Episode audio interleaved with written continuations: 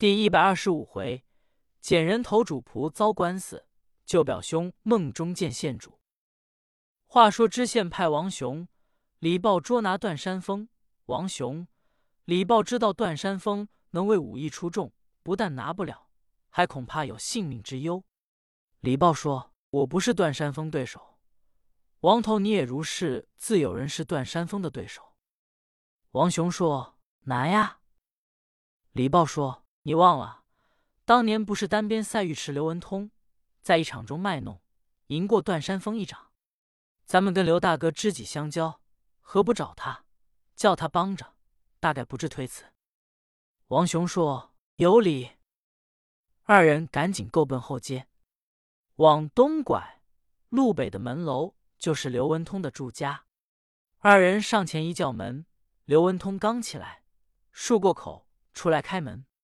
一看是王雄、李豹、刘文通，说：“二位贤弟打哪来？”王雄说：“由衙门来。”刘文通指手往里让，来到厅房落座。王雄说：“兄长没处去走镖？”刘文通说：“刚从外面回来，不多日子。二位贤弟因何这样困在？”王雄说：“我们哥俩来找你来了。”只因梁关屯卖肉的刘喜之妻被杀，老爷派我们捉拿段山峰，我二人实拿不了，求兄长助一臂之力，捉拿段山峰。刘文通一听，说：“段山峰能为武艺超群，我也是拿不了。”王雄说：“兄长不必推辞，当年兄长在卖艺场中赢过段山峰一掌，除非兄长，萧山县没有人是段山峰的对手。”刘文通说：“二位贤弟休要提起当年那一掌，提起那件事来，我更觉心中难过。当年是西门外来了一个卖艺的，我看那卖艺人并非酒惯做江湖买卖的，倒是受过名人的指教，大概是被穷所挤。我想下去帮个场，多给他凑些钱，没想到段山峰也下来了，跟我比试。我二人一扎拳。”我就知道段山峰的能力比我强，我想要一输他，我这镖行就不用吃了。我就说，姓段的朋友，我俩远日无冤，近日无仇，我就指着保镖吃饭。我把话递过去，段山峰倒是个朋友，一点就透。他故意让了我一掌，他说不往他叫单边赛尉迟，他走了。我自己明知他是让着我，我次日去找他，给他赔不是。我二人因此倒交了朋友，常来常往。他跟着也是朋友，你两个人也跟我是朋友。要是别人拿段山峰，我知道得给他送信才对。这是你两人要拿他，我也不能给他送信，我也不能帮你们拿他。王雄、李豹再三说，刘文通也不答应。王雄、李豹实在没了法，两个人到里面去见刘文通的母亲。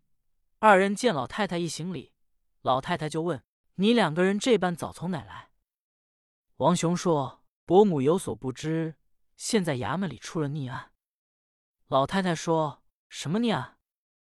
王雄说：“段山峰能为出众，我二人拿不了。”老太太说：“莫非萧山县就没有比段山峰能为大的吗？你二人不会请人帮着拿吗？”王雄说。别人不行，就是我大哥可以拿呢。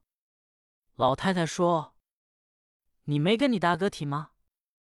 王雄说：“提了，我大哥他说跟段山峰相好，他不肯帮我们拿。”老太太说：“你把你大哥给我叫来。”王雄立刻到外面，把刘文通叫进去。刘文通说：“娘亲呼唤孩儿，有何吩咐？”老太太说。你两个兄弟来找你，帮着拿段山峰，你为何不管？刘文通说：“娘亲有所不知，我跟段山峰也是朋友相交，且他能为出众，孩儿也恐其被他所算。倘若孩儿受了伤，我又无三兄四弟，谁人服侍老娘？”老太太说：“你这话不对，你就不应当言匪类人来往。本地面既有这样匪恶之徒。”你就应该早把他除了。老身我派你帮着去拿断山峰，你去不去？”刘文通本是个孝子，说：“娘亲既吩咐叫孩儿去，孩儿焉敢违背？”老太太说：“既然如是，你跟王雄、李豹三个人商量着办去罢。”三个人这才来到外面。刘文通说：“二位贤弟要怎么去拿？假使拿不了，一则打草惊蛇，二来你我还得受他的伤。”王雄说：“依兄长怎么办？”刘文通说：“要依我，你两个人回衙门见大老爷，请老爷给调成守营二百官兵，本衙门一百块手。”你二人先给庆丰楼酒馆送信，叫掌柜的明天楼上别卖座。我把段山峰诓在酒楼上吃酒，把他灌醉了。你们叫这三百人在庆丰楼四面埋伏，听我击杯为号，大家再动手拿他。我不摔酒杯，你等做事可别莽撞。要一个拿不着跑了，再想拿可就废了事。可千万叫官兵要严密，莫说出扮谁来。王雄说：“就是罢。”二人告辞，回到衙门，一见老爷，老爷说：“你二人把段山峰拿来了。”王雄说：“没有，有求老爷给城守营一个信，调城守营二百官兵，并传本衙门一百块手，别提办谁。明天在庆丰楼四面埋伏。夏邑还请了一个朋友是保镖的，帮着捉拿段山峰。”老爷一听，说：“这一个断山峰怎么这么费事？”王雄说：“实在断山峰本领高强，若非定计，恐拿不了。”老爷说：“是吧？”王雄、李豹才一同来到庆丰楼，一见掌柜的，王雄说：“掌柜的，你这铺子一天卖多少钱？”掌柜的说：“卖一百多吊钱。”王雄说：“明天你们楼上面别卖座，一天该赚多少钱，我们照数给。明天见你们楼上办案，同单边赛玉池来的人，那可就是差事。你可嘱咐你们众伙友，千万别走漏消息，要漏风声，这案情重大，你可得跟着打官司。”掌柜的说：“二位头目只管放心，没有走漏消息。”王雄。李豹都安置惊了，这才来到刘文通家，告诉刘文通，都照样办妥。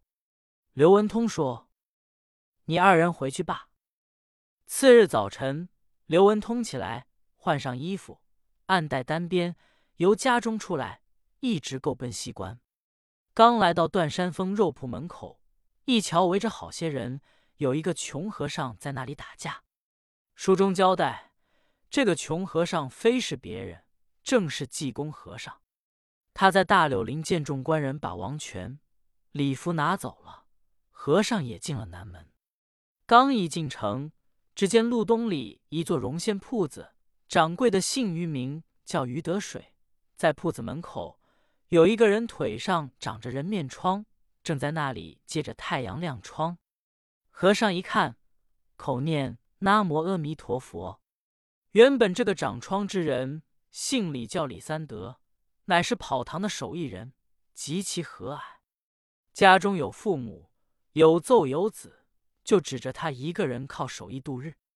只因南门外有一座段家茶楼代卖酒饭，买卖做亏空了，段掌柜的要收拾关门，就有人说：“你们关门，你把李三德找来，叫他给你跑堂。”那个人和气能事。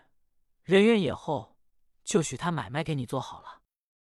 掌柜的果然把李三德找来，酒饭做越来越多，都冲着李三德和气，爱照顾。